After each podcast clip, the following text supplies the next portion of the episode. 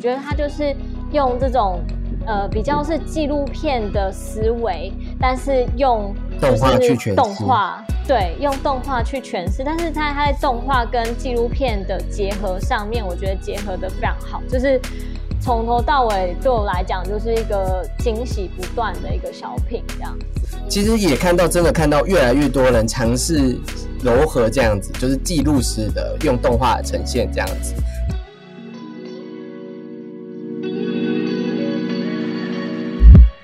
Hello，欢迎收听由硬 CG 制作的 Podcast 节目《壁纸老司机》，我是主持人 Charlie。那上一周呢，我们听完台中动画影展那生动的关于动画的介绍之后，今天呢又有一个影展的策展人要与我们分享策展的工作以及他们入选的动画片哦。那我们来欢迎女性影展的共同策展人慧莹。Hello，Hello，我是慧莹。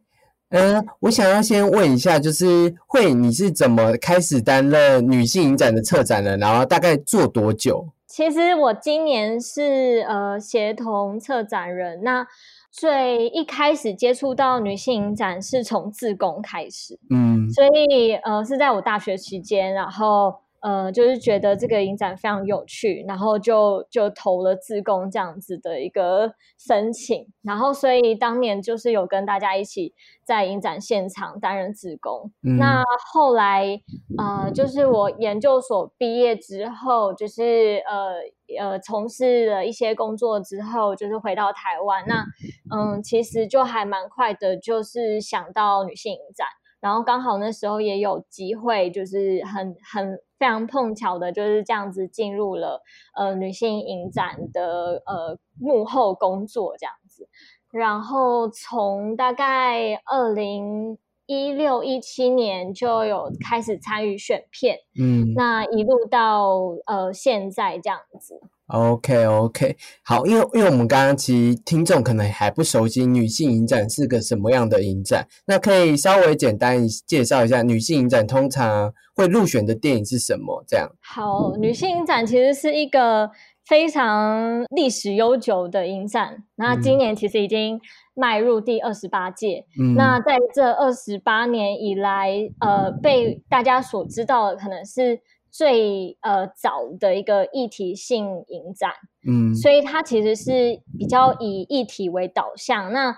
呃这样子的包装方式也可以观察到，就是我们每一年的影展单元其实都是以各种议题，或者是我们这个呃今年度想要特别探讨的主题来做这样的划分。至于女性影展的话，就是基本的就是条件，就是说我们希望入选的影片都要至少有一位是呃女性导演。那这样子的一个规定，其实近年来也不断的在反复讨论。然后呃，这样子的一个讨论，其实是女性影展一直以来会遇到的一些问题，就是哎。到底什么样子才就是，甚至是到底什么样子才是叫女性？就是女女性的定义到底是在哪里？嗯那像呃，我们现在的话，就是最实际的，就是先以生理女性，然后近年来我们也开展到就是跨性别，也可以就是纳入这样子的一个考量。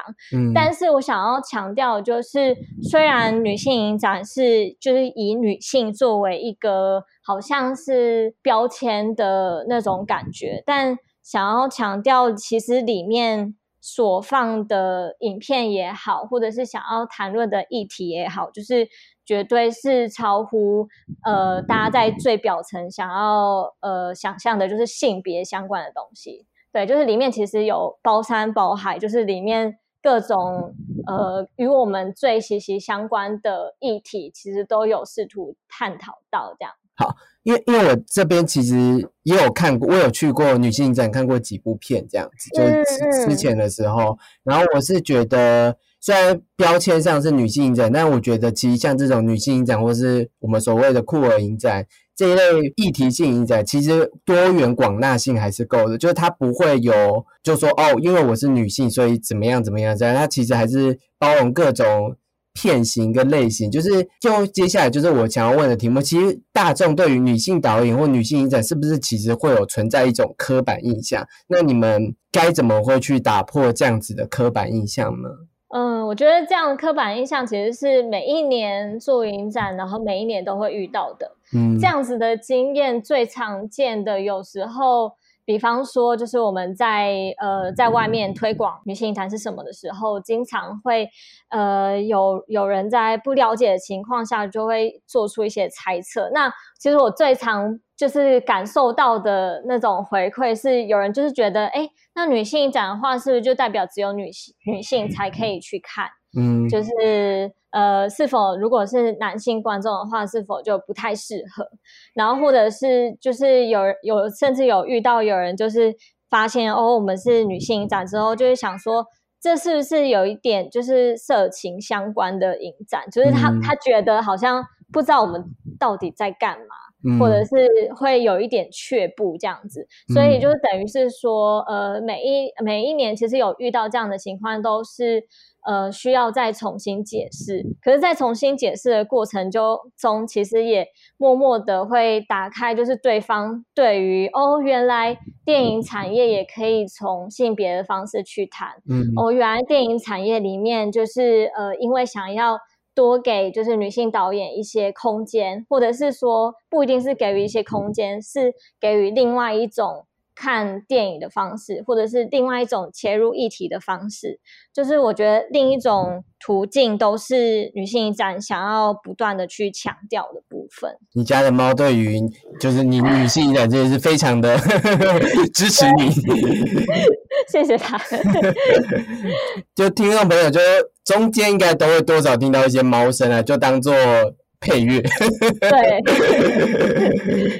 可爱的配乐，这样那。我我我是蛮好奇的，就是因为你刚刚说我们可以类型或是以议题的角度去切入看电影这件事情。那我们刚刚也听到，就女性影展是一个主题性的包装，所以女性影展在选片的时候比较不会，应该说跟其他影展比，因为很多影展都是选新片这样。但我发现女性影展很多时候是针对主题去选一些蛮旧的片子，那这是因为要符合单元核心价值吗？呃，就是每一年选片的状况都会很不一样。举例来讲好了，就是以我们今年的单元为例，就是呃，我们每一年都会有一些常态性的单元，嗯，像酷儿单元、焦点引人单元，嗯，然后还有呃，一定要是比较跟时事或者是呃比较在谈论可能是女性主义或者是社会议题相关的这种。呃，比较倡议类型的单元也必须要存在，所以，嗯，以这样子的方向去思考的话，就是我们会有一些基基本的方向，嗯，呃，已经就是在所有一切都还没有开始之前，就已经就是有一个大概的方方向存在了，这样。那我们再透过这些方向，然后去思考今年，比方说它可能是双向的。你看今年有什么样子的议题是很重要？嗯，比方说呃，Me Too 好了，或者是呃，比方说像今年我们也会放一些呃，跟其实是碰触到新闻。媒体自由相关的东西，嗯，对，就是像类似这种议题，就是我们就会关注说，那是否有对应的呃影片也刚好符合，嗯，那或者是另外一个方面，就是我们看到很喜欢的电影，然后呃，就是在选片的过程中，慢慢归纳出一个大概的方向。就是从我们现有的这些影片当中归纳出，哦，我们今年也许可以来谈谈跟生育有关的单元，嗯，等等。所以它等于是呃两个方向，但是它也可以是同时一起进行。OK OK，所以其实因为女性影展就是会有蛮多。各种单元啊，这每个单元有可能是因为议题性而出发，然后有些是既有的单元，然后重新对他的诠释，或是重新再介绍给大家认识这样子。没错，我们先来回提到，就是听众朋友都比较算是动画人或者是动画相关产业。那这次女性影展，其实在台湾竞赛这个单元，其实有入选了几部女性导演拍的动画片。那可以先请。策展人跟我们分享一下这几部动画片嘛？好，就是呃，想要特别强调一下，因为就是每一年我们都会有台湾竞赛，嗯，那台湾竞赛今年已经是迈入第八年，然后呃，很出乎意料的是，就是今年有一百三十件投件，那。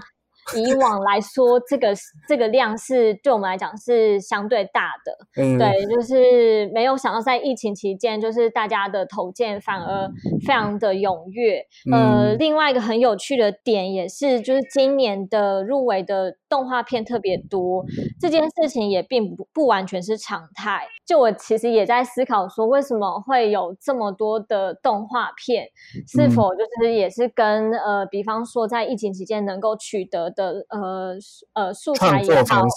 对创作方式也好，是否也有关系？就是这也是在持续在思考的部分。嗯，所以今年的呃动画片有五部，然后其实我在观看的时候是非常的。惊喜，嗯，因为就我的角度而言，就是呃，通常台湾竞赛奖的运作方式是呃，独立于其他单元策划的，因为它会是一群呃，我们会邀请一群呃初选评审，然后来这样做这样子的一个初选，然后最后再请复选评审来评呃，来选出就是奖项这样子。所以最后等于是说，我是一个比较以旁观者的角度在看，就是台湾竞赛奖。但是我觉得，就是对于结果，尤其是动画方面，我觉得就是除了叙事非常的完整以外，我觉得在制作的完成度来说，我觉得都非常的就是有有让我惊喜到这样。然后，呃，我想要先来就一步一步稍微的简单跟大家介绍一下。嗯，就是首先是滋养，滋养的话，它就是呃，其实也有点呼应到我们今年有有的生育单元，就是它就是用非常平时的方式，然后去描绘就是呃孕育新生命这件事情，但它使用手法非常的细腻。就是很像在看一个就是水墨这样子的一个状态，然后呃，水中的女孩其实是我自己还蛮喜欢的一个作品，就是它其实是在讲就是呃一个女性她经历了呃一段爱情故事之后的一个。自我疗愈的一个历程，其实我觉得也因为这部片有让我就是特别的去思考，说什么东西真的是只能够透过动画来完成。对我觉得像这部片就是展现把动画的这样的特点就是展现的非常好，就是在空间的呃转化，不同的空间转化跟变形，然后从一个女生的一个房间，然后扩展到她。生理上，呃，身体上面的一个，呃，比方说伤疤也好，或者是她在对于她身体变化的一些观察，然后再到一个很细微的，就是心理空间的一个描绘。就是我觉得他把这种三种层次，就是透过非常非常简单的动画形式，然后展现的非常的淋漓尽致。就是我觉得这部这部算很短，但我觉得。呃，让我印象非常深刻，所以还蛮推荐给大家的。水中的女孩，我们就是跟北影的合作报道之后，也有她也有入围这次台北电影节的最佳动画片。嗯嗯。然后我们也采访了这位导演，这样子，然后就有兴趣的听众朋友可以，就是我在下方会放我们这篇报道链接，可以下去看一下这个导演是怎么构想出水中的女孩这个故事。然后我其实也有提前看到这部。动画短片，我觉得它很很有趣的是，它的质动画的质感会给你一种很温柔、很有种喝了一个暖暖的汤，可它它带你进入到一个很温暖、很温柔的世界，然后去看的其实有点悲伤、有点有点创伤后的故事。所以我觉得导演把他的这种创伤故事以一个很温柔、很温柔顺的方式交代了出来。然后他他不他没有这么的凌厉跟那么的直击，但他就是会有点让你沉浸式的想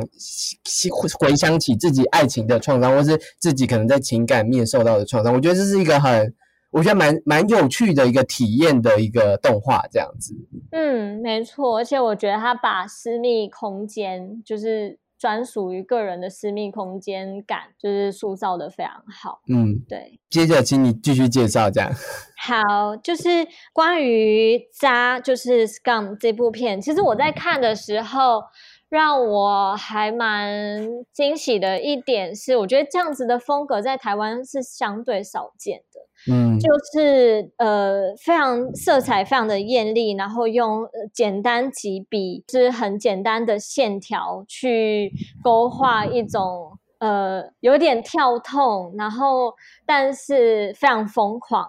的呃一个故事。然后它其实有点像简化版的《Rick and Morty》，或者是大家如果有看 Netflix 有一个叫《To Kind Birdie》的，有点像是简化版的这几个这样。对，但是我觉得，呃，像这部片的话，因为它其实在讲一个女性复仇的一个故事，嗯，然后，呃，但我不想要爆雷，我觉得很真的很少，就是在台湾会看到。第一个，它是关于女性复仇故事，然后第二个是他用的手法，就是把女性复仇故事好像转变成一个叙事性，他其实是用一种很疯狂，但是又有点不正经，然后但是你又可以看得出来还要表达什么东西，然后把呃把故事就是一次。就是陈述出来这样子，嗯，对我觉得有点难难去形形容它，但是非常的有趣的一部片，嗯，它就是直接然后强这样，对，就。马上强掉，然后它这也是也是一部七分钟，就是跟水中的女孩一样。七分钟的影片，但是他在里面叙述了非常非常多的事情，然后关关于时间上的，呃，就是时间的历程也是一样，就是他已经就是不知道 演到哪里去了的意思，但是就是我觉得很有趣，然后台湾观众可以多看，就是这种 强强的影片，但是又是在台湾很少见的作品，因为他这个导演其实这个也是应该是他的毕业制作，所以我可以看一下。年轻创作者如何展露他的愤怒？如何展露他的这种感觉的？没错。然后呃，我想要先介绍的是的《山川壮丽》这部片。哦，我们这边也有采访过这样。哦，就是呃，这部片我觉得呃，因为他他的导演还蛮有趣的，就是如果大家有兴趣，也可以听一下他之前的采访，就是他是。呃，捏面工艺世家，所以，但是他在这里面就是也是要用呃捏面，有点像捏面人这样子的一个技法，但是是呃就是适用在动画的手法里面。嗯，然后我觉得他的工真的非常细，也许对，就是他他在这部片的最后面，他有稍微的呃试出一些。他在做为了做这部片的一些呃花絮啊幕后啊，然后我真的觉得大家如果有机会看这部呃动画短片的话，就是一定要看到最后，就是可以看到说一个短短的动画背后的过呃幕后工真的是非常的不简单。嗯，因为其实这个导演，我们之前影视剧也采访过很多次，然后他之前的《当一个人》也有拿到金马奖这样，然后这一次的《山川壮丽》也是金马台北电影节的动画片入围。他其实已经做了三部短片，然后我我我自己啦，我自己觉得《当一个人》跟《山川壮丽》都是他很完整完熟的一个作品，然后他。讲讲的方式是很明确、很有指涉性的，很有社会讽刺性的，但他叙说的方式又不会让你觉得很缓慢，或者很有有有有一些导演会让你觉得我就就是我很直接，我就知道这样。他也没有到这么样的冲击性，但他很温柔顺的在讲这样子的故事。而且我我们都跟这个导演聊过，这个导演非常愿意分享他的经验以及他的设计理念，或是他的。他对可能对议题的想法这样，所以你可以从这，其实你看完这部短片，你在跟这个人聊天之后，你就会觉得，嗯，这部短片跟这个人的个性其实一样的，就是 还还有把作为他那个人的想法跟核心跟那成功的复制到短片上给大家看。我觉得像这部片的话，除了呃在功法上面的细致有让我很惊艳之外，我觉得他在里面试图要讲的呃，比方说国足的隐喻也好，或者是就回到一个小女孩她的日常，她的呃心理压力或各种承受的各种小烦恼或大烦恼也好，就是我觉得他把全部的东西都用很简单的。故事去全部杂糅在一起，然后我觉得在这一点上面真的是非常的完整。那嗯，最后一部的话就是我的阿婆是一颗蛋，其实我很喜欢这部片，嗯，对，就。呃，完全出乎我的意料之外。就是当我在看这个片名的时候，我会很多的问号，想说：哎，为何我的阿婆是一颗蛋？那为何人跟蛋可以就是互相的睥睨？然后呃，我觉得就是大家观众可能在呃面对这部片的时候，可以就是带着各种疑问进去戏院，就是你就是用这种很空白的方式去。看这部片是一个非常特殊的观影经验。那，嗯，这部片它虽然是动画的呃手法，但是它其实也有结合很多的纪录片，就是啊，他实际的去拍摄的一些画面，所以它有点像是纪录片动画的形式。然后他也有进行一些访问、访谈人物的访谈，所以。你会听到很多，就是关于过去时代的童养媳，然后呃，以及实际的呃亲戚自己的阿妈，他所经他所经历的一些呃童年经验，或者是围绕在呃他身边的一些旁人所观察到的童养媳的现象等等，我觉得他就是。用这种呃比较是纪录片的思维，但是用就是动画对用动画去诠释，但是它它在动画跟纪录片的结合上面，我觉得结合的非常好，就是从头到尾对我来讲就是一个惊喜不断的一个小品这样子。其实我们在现在其实也可以看到蛮多的，就是纪录片跟动画的和尾尾一这样，因为老老实说，动画就跟一般。人一般的影像，其实最大的差异就是它有画风，它是用绘制的方式这样子。然后一般的影像是实际捕捉这件事情。所以照理来说，一般影像如果分成剧情片跟纪录片的话，动画没有理由不分成剧情动画跟记录动画。嗯，你懂我意思吗？因为它就只是一个视觉上的。空间的展现，所以我觉得其实也看到，真的看到越来越多人尝试柔和这样子，就是记录式的用动画呈现这样子。然后一般影片也会有实验影片，那动画也就会有实验动画这件事。所以我一直觉得，就是真的影片跟动画这件事，其实某种程度上它就只是一个创作的小小的载载体，但我们却可以在这么。创作的载里面看到这么丰沛的变化性，所以我觉得这也是动画之所以迷人的所在。这样，嗯，没错。而且，呃，这部片我觉得非常的贴近，当然是由台湾导演来来制作，但是我觉得它特别又是很贴近，就是可能是我们对于上一辈的记忆，或者是想象，或者是就是它其实可以连接到很多呃。就是比较是家庭式影像的记录方面，或者是对于记忆，或者是一些呃小时候的印象，这种有点模糊，但是又跟自己非常贴身的经验是有关的。对，就是我是谁，我如何成为我现在的自己，其实很多面向都是来自家庭过去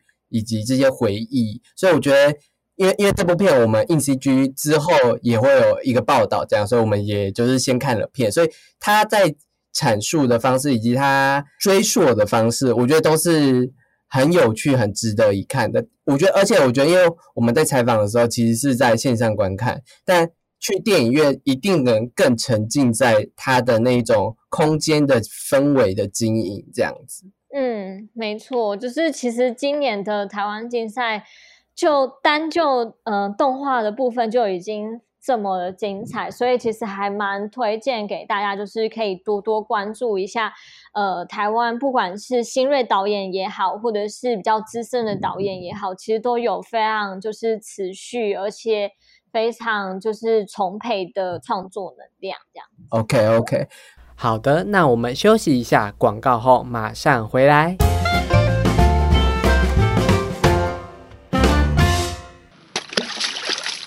啊，糟了，新买的杂志掉到水中了。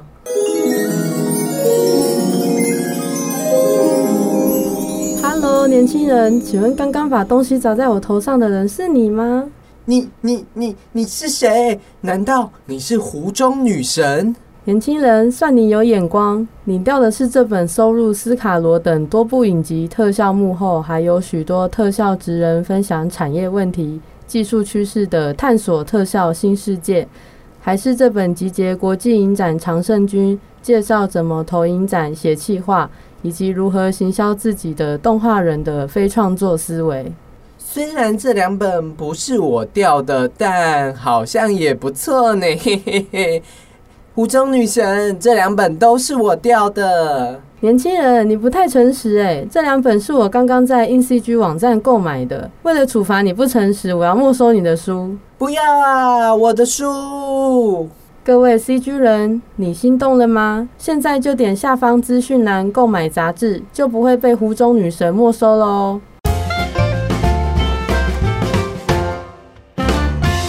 欢迎回到由硬 CG 制作的 Podcast 节目《壁纸老司机》。好，那就是聊完动画片之后，因为因为你刚刚其实都有提到，就是你们有每年都会选一些焦点影人跟焦点导演，那我就会想知道说，你们怎么选出焦点影人的？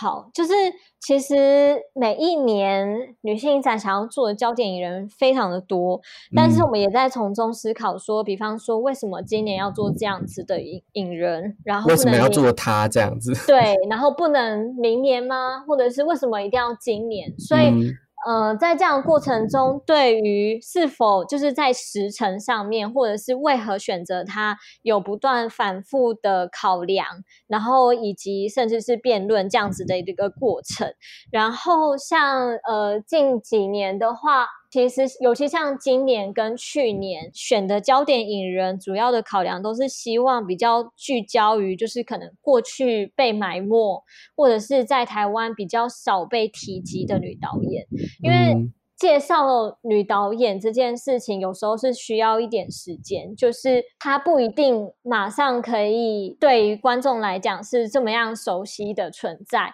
嗯，可是你可以透过。呃，这位女导演，然后看到哦，原本可能台湾一直没有去碰触到的那一块，或者是她可能来自一个呃台湾的电影史也很少去谈论说，呃，比方说乌克兰的电影会是长什么样。那像今年的状态是，呃，像我们今年是选择 Cecilia Magnini，那她其实就还蛮符合，就是过去被。有点被埋没，但台台湾是很少被提及导演这样子的一个印象。嗯，她是意大利战后的第一位纪录片女导演，但是她虽然是说在意大利的纪录片界来讲是一个先驱者的角色，而且扮演始终重要的角色，但她的在国际上面的曝光性是相对的低，嗯，然后一要一直到近年来才会有电影节一直开始去举办它的回顾展，然后或者是才有英文的翻译字幕，然后甚至才有修复等等，其实都是发生在相对。近年来的一个时间，嗯，然后，嗯，为什么会做它？其实第一点吸引我的是他的生涯轨迹，嗯，他是先从影评人，然后变成街头摄影师，然后最后才就是进入到纪录片的一个世界，所以，哦，就是他的作品其实都有一定的呃批判性，或者是它很多的细节里面都包藏着那种很比较宏观的视野，所以看这些影片的时候，你会感受到它不同于一般对于纪录片的想象。它其实是纪录片本身的形式有很多的既定的思辨在里头，就比方说，他会去拍摄一个呃不存在的仪式，嗯，那它的形式是纪录片，对，嗯像这样子的东西就是非常有趣，然后呃不断的在他的作品中呈现出来。那另外一点也是他的创作不断，就是他是今年年初过世的，哦，他去年还是以九十二岁的高龄去产出一个作品。嗯，对，那叫做《遗忘之街越南记事》。没错，就是呃，这部片就是在二零二零年，然后跟另外一位呃相对比较年轻一点的导演一起共同共同指导。嗯这部片其实就是在也是在讲述一个她曾经未完成的一个纪录片，就是她以前年轻的时候，她跟她的丈夫想去拍越战，实际到了越南之后，呃，这个计划却没有实行，但也拍了很多的照片。那过了半世纪之后，他在他重新不小心发现这一些照片，他再去重看呃这些照片的时候，有很多的回忆才慢慢的涌现，大家才知道说哦，原来他其实在半世纪前有有一个这样子的一个计划，嗯，对，所以他就是在讲一个未完成的一个纪录片，其实非常推荐大家可以去看他的短片，因为他短片作品其实都是在相对早期的时候创作。那他在早期的时候，从摄影师、街头摄影师转变到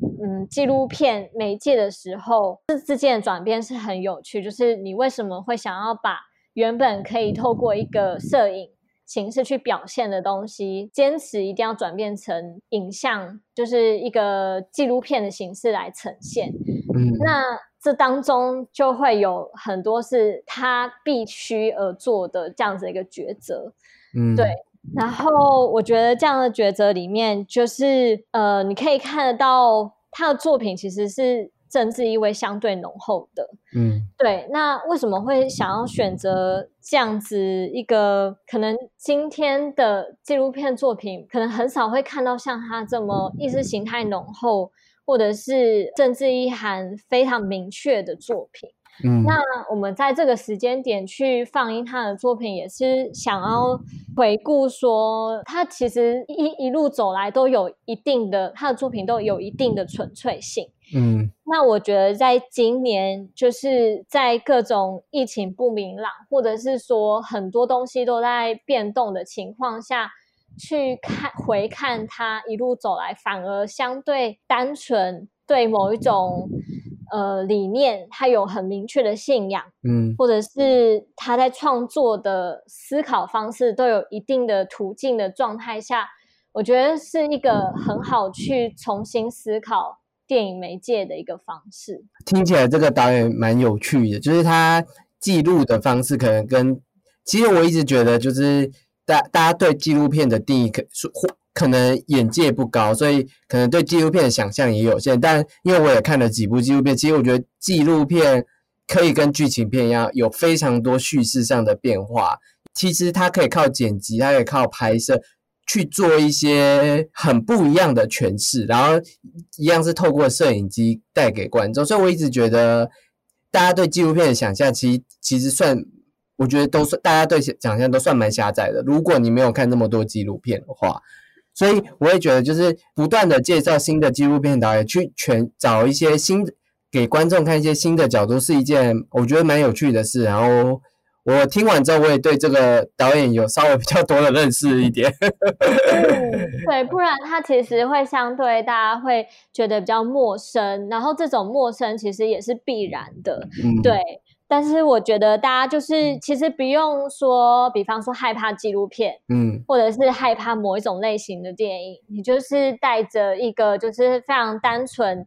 的呃心态去看，那你也不一定要去一定要定义它说哦这样子的类型就是纪录片，或者是原来这样子才叫纪录片，但其实都没有的，就是你可以用一种就是很一般的去呃心态去观察，然后去看呃电影的媒介怎么样去展现出来他想要说的事情。然然后我自己其实蛮推荐动画人去看所谓的纪录片，因为我们在看纪录片的时候，某某方面来说，你记他们记录的是真实，记录的是某个视角的真实。我觉得对于动画，虽然动画是一个很有想象力的媒介，但我觉得某某个程度来说，动画也是会需要基于现实的观察去做，因为那些情感跟那些情绪都是都必须是真实被表达出来。所以我觉得观看纪录片的时候，你可以很明确的知道怎么样的捕捉，怎么样的叙事。它会有真实性，然后你再放在你的动画创作，你可以很天马行空，但那些情感的真实也可以一并的被保留下来。我觉得这是蛮推荐动画人去看纪录片的原因，而且很多纪录片其实都比我们想象中的精彩跟跌宕啊，就是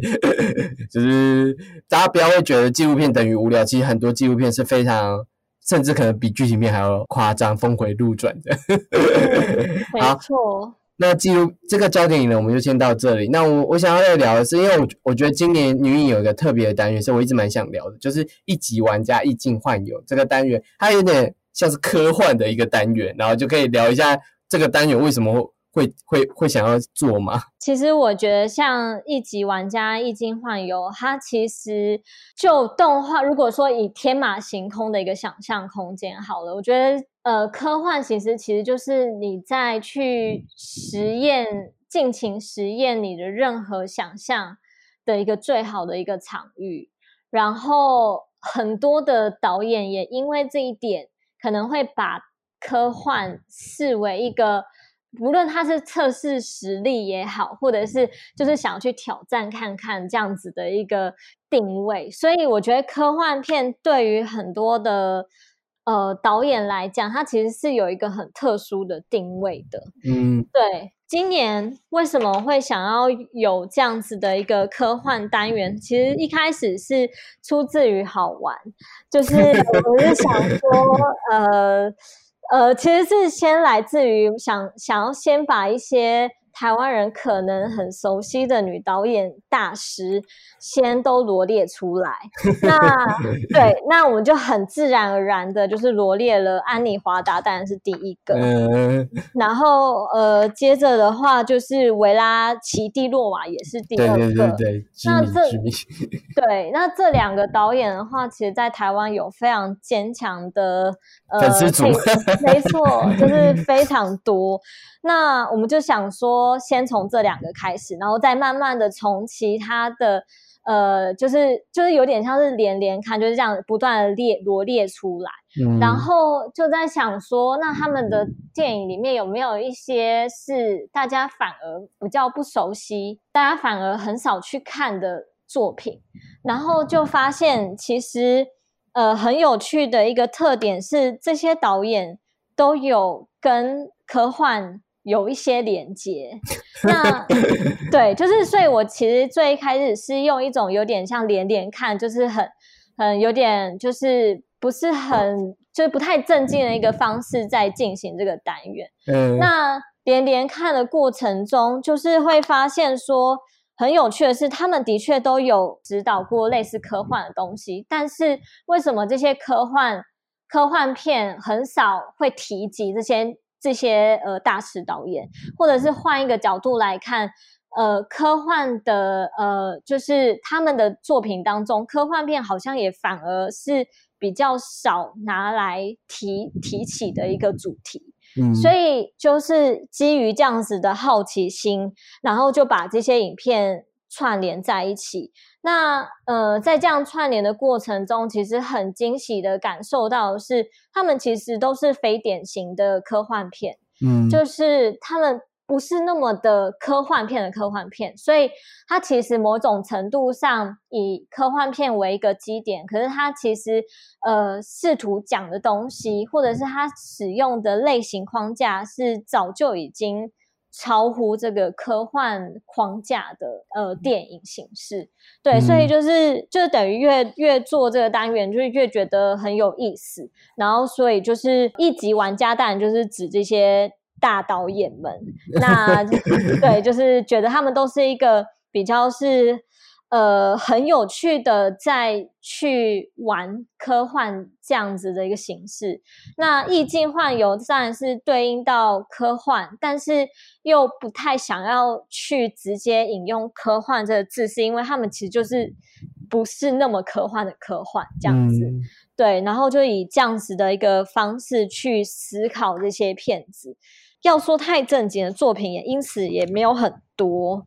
对，就是我觉得《黑洞明奇》应该是在里面比较呃严肃一点的作品，比较科幻。对它，它它其实这部片其实是这里面最靠近科幻想象的一部片。嗯，但是就连这部片他自己也不想要把它归类成科幻。他在就是我之前有看他一些访问，然后他自己是觉得这部片比较像监狱电影。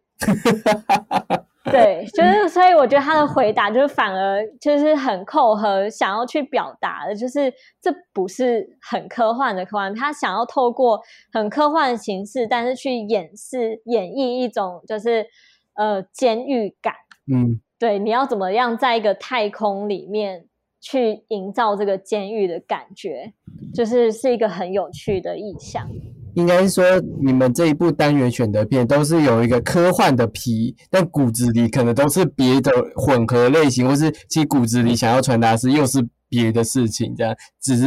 它又带来一点就是科幻或是科学的成分在里面，这样子。对，没错，这些片子呢，就是虽然它的形式各异，但它其实都有很大的特点，是它可能杂糅了很多不同的东西。比方说，呃，像《美少年葛雷》八卦新闻，它就是有科幻、奇幻、暗黑、童话，然后它同时也是表演艺术，里面有就是呃歌剧，然后有各种地下表演等等，就是太多了。非常多，然后你就会想说：天哪，这个人也太有才了吧！就是为什么可以在嗯电影形式里面，就是用科借用科幻，但去讲一个很很有趣的一个，好像是地下世界旅游这样子的一种感觉。但他其实是要讲一个媒体帝国，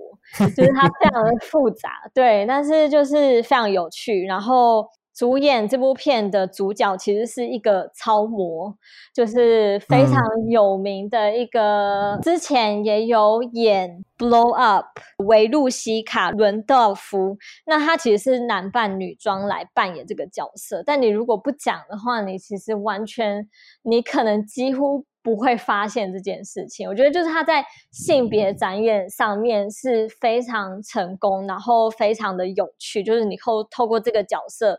你可以去感受到他到底去实验，或者是去扭转或者歪曲呈现什么样子的东西。感谢你介绍这个单元。那我我们回到就是策展人的工作好了，就是就是你大概当了快三四年的，就是协可能协同策展。你觉得策展人好像看很多片，但你觉得他实际上有什么？就是比较辛苦的地方，呃，看片量大是一定的，嗯，开始会试图记录我到底看了多少片，但是 发现好像就是有一点难，有点难去进行这件事情，然后。呃，再加上，其实，在看片的过程中，你会经历很多的状态，所以你，比方说，你也会有面临到，比方说，有点疲乏，嗯，有点麻木的状态。那这样面对比较麻木状态的时候，你要怎么样去调整自己？我觉得这是这个工作还蛮重要的事情，因为毕竟就是创作人的都是创作人的就是血泪，然后那你就是如果。呃，比方说状态不好的时候看一部片，跟你状态好的时候去看这部片，有可能它的结果会不一样。对，所以我觉得在嗯这样子一个很像是看片马拉松的状态之下，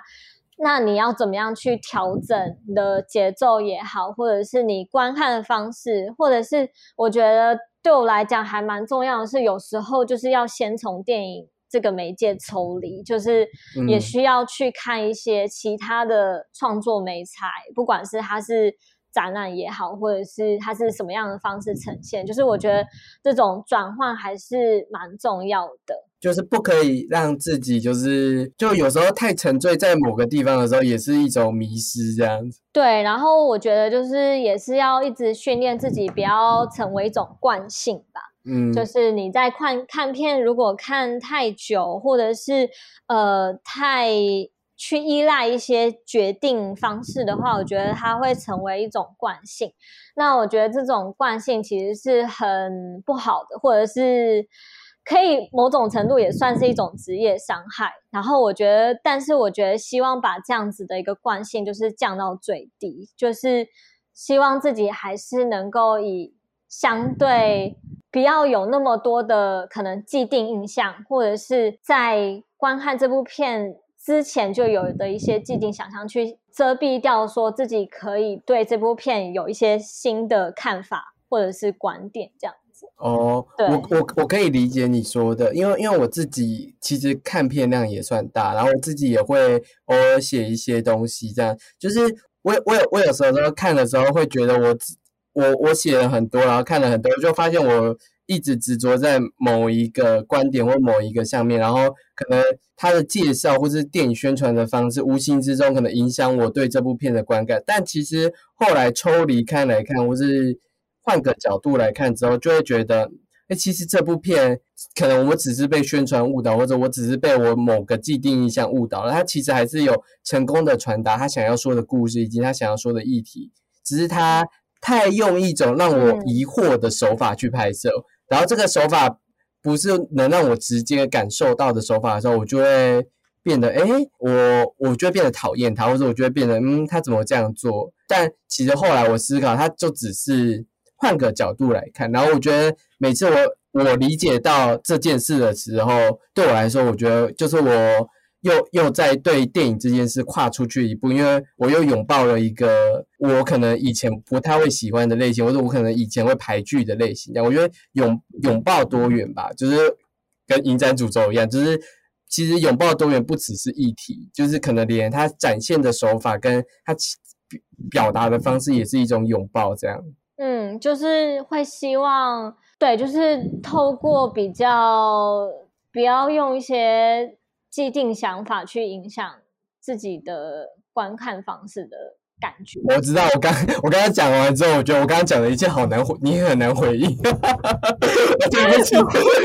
我对不起你，我刚刚讲的超偏大的。不会不会，因为但是我觉得这很有趣，因为就是比方说，就是像我们今年有一个跟呃运势有关的单元叫生儿育举，嗯然后大家就会想到哦，它跟母职有关，嗯它跟就是女性有关，但其实你真的去看里面，它不是跟它不完全跟女母职有关。嗯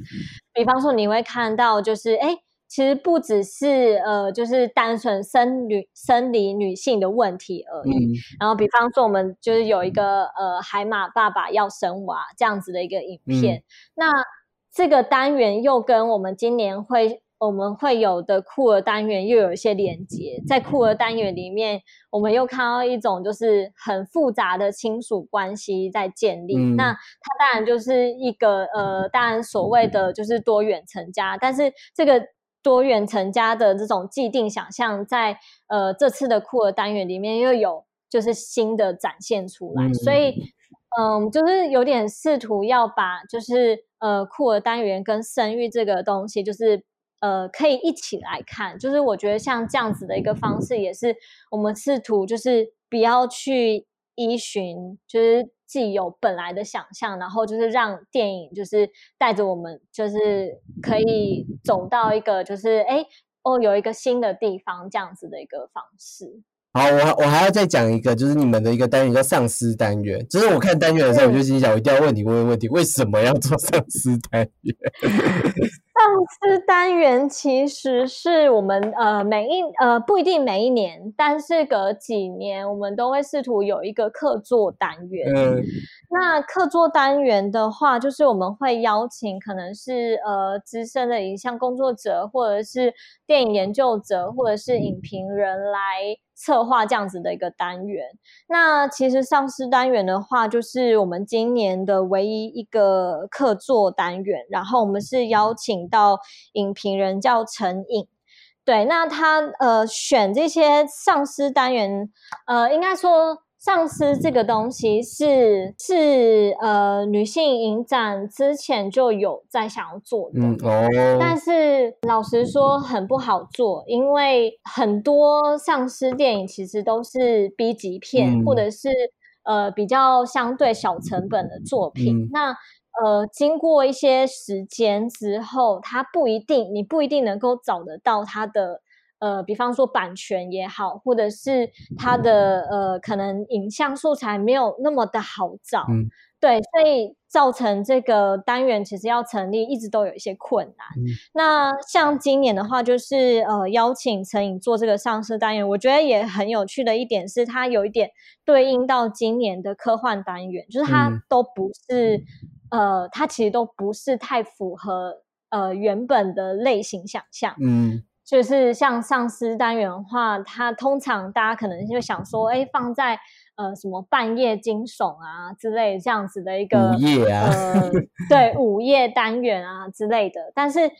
这次的丧尸单元反而是从一个比较是性别的角度去切这个呃类型，嗯所以就是会代表说，可能你所看到的呃上市的内容，都跟你原本过去的想象好像有一些出入。嗯。比方说，呃，大家会想说，哦，就是上司可能都是跑很快的，嗯。对，但是我们这边有一个行动缓慢上司，嗯。然后或者是说，呃，如何在丧尸这个呃，好像就只是人咬人这样的，就是对，就是互咬各种互咬这样的一个状态。啊，或者是就是你追我跑这样的状态底下，但是他又去置入一些呃，就是女女女同志这样子的一个叙事手法，嗯。所以就是他其实都是透过呃上司这样子的一个很很基础的一个设定，但去其实是试图去看，诶，上司有没有可能换一种方式来叙述。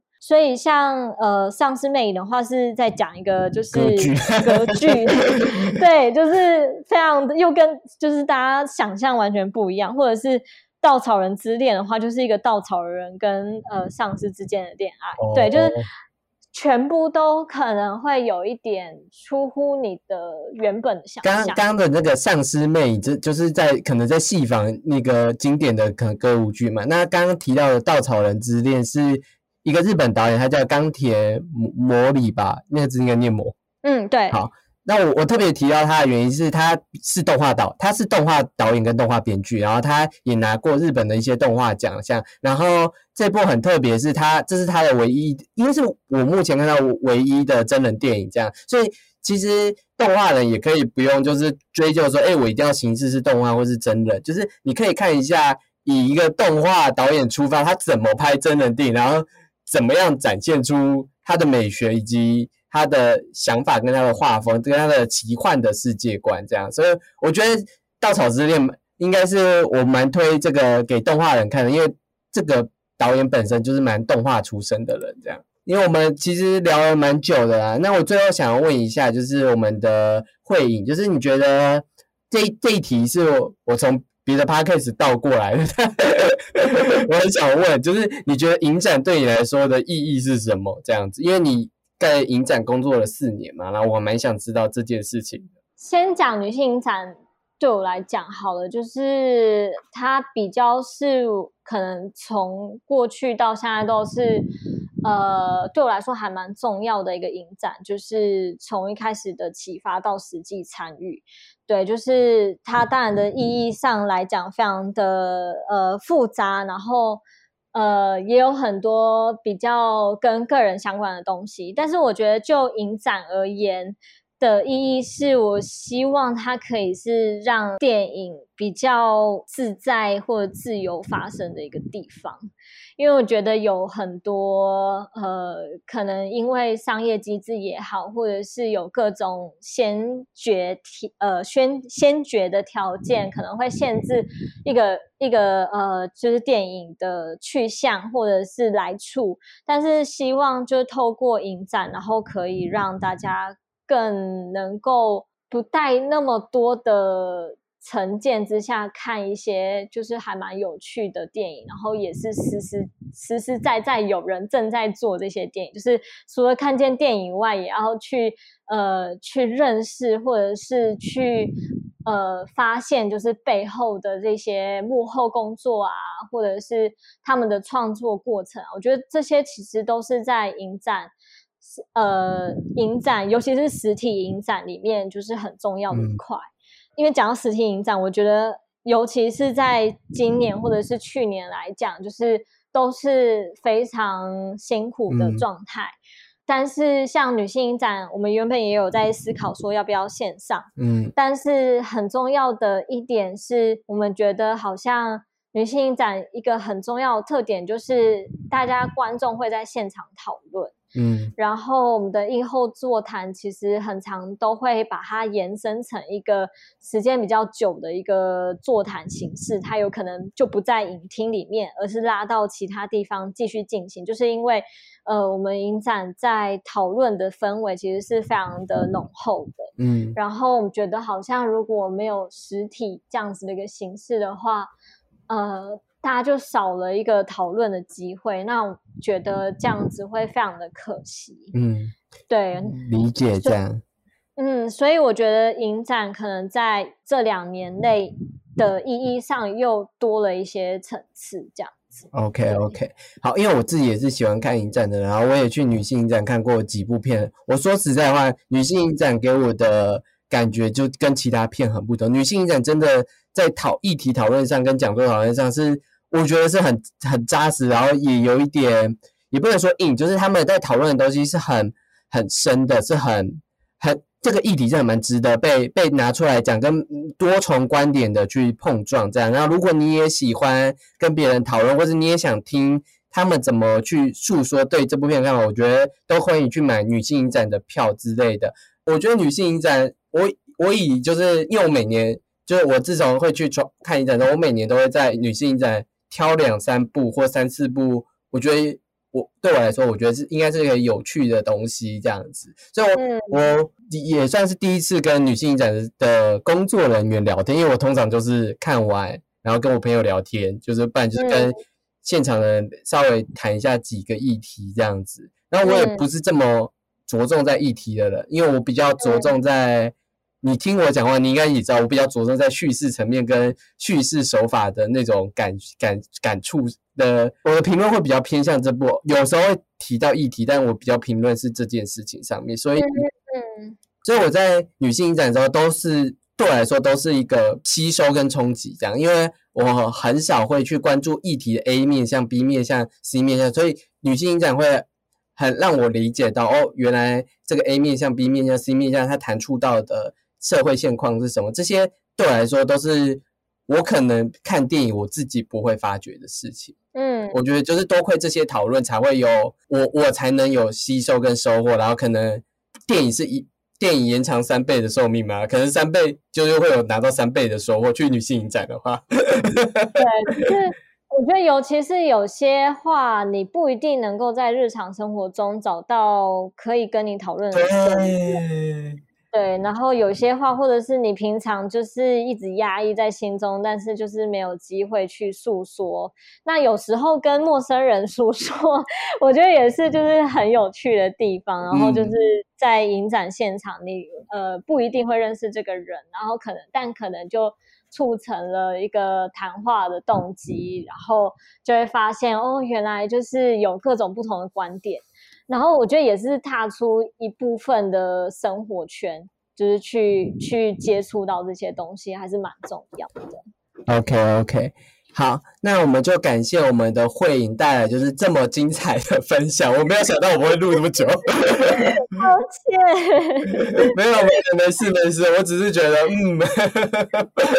我们居然可以聊聊各个不同的话题，也有可能也跟我真的喜欢影影展有关这件事，所以我也很好奇某一些事情，而且我真的是不太会跟影展工作人员聊天的那种影迷，这样。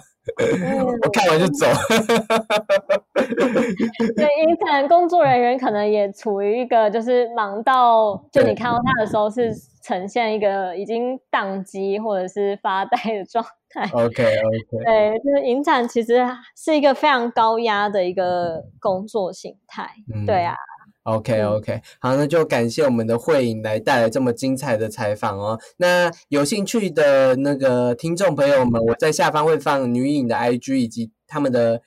粉丝专业的链接，大家可以点过去，然后看一下他们的节目的片段。我们录制放送的时间，他们已经开始在买票啦，大家就可以赶快去买几张票，然后去看这些有趣的电影啊。那我们由硬 CG 制作的 Podcast 节目《毕志老师》就到这里告一段落啦。那我们下周见哦，拜拜。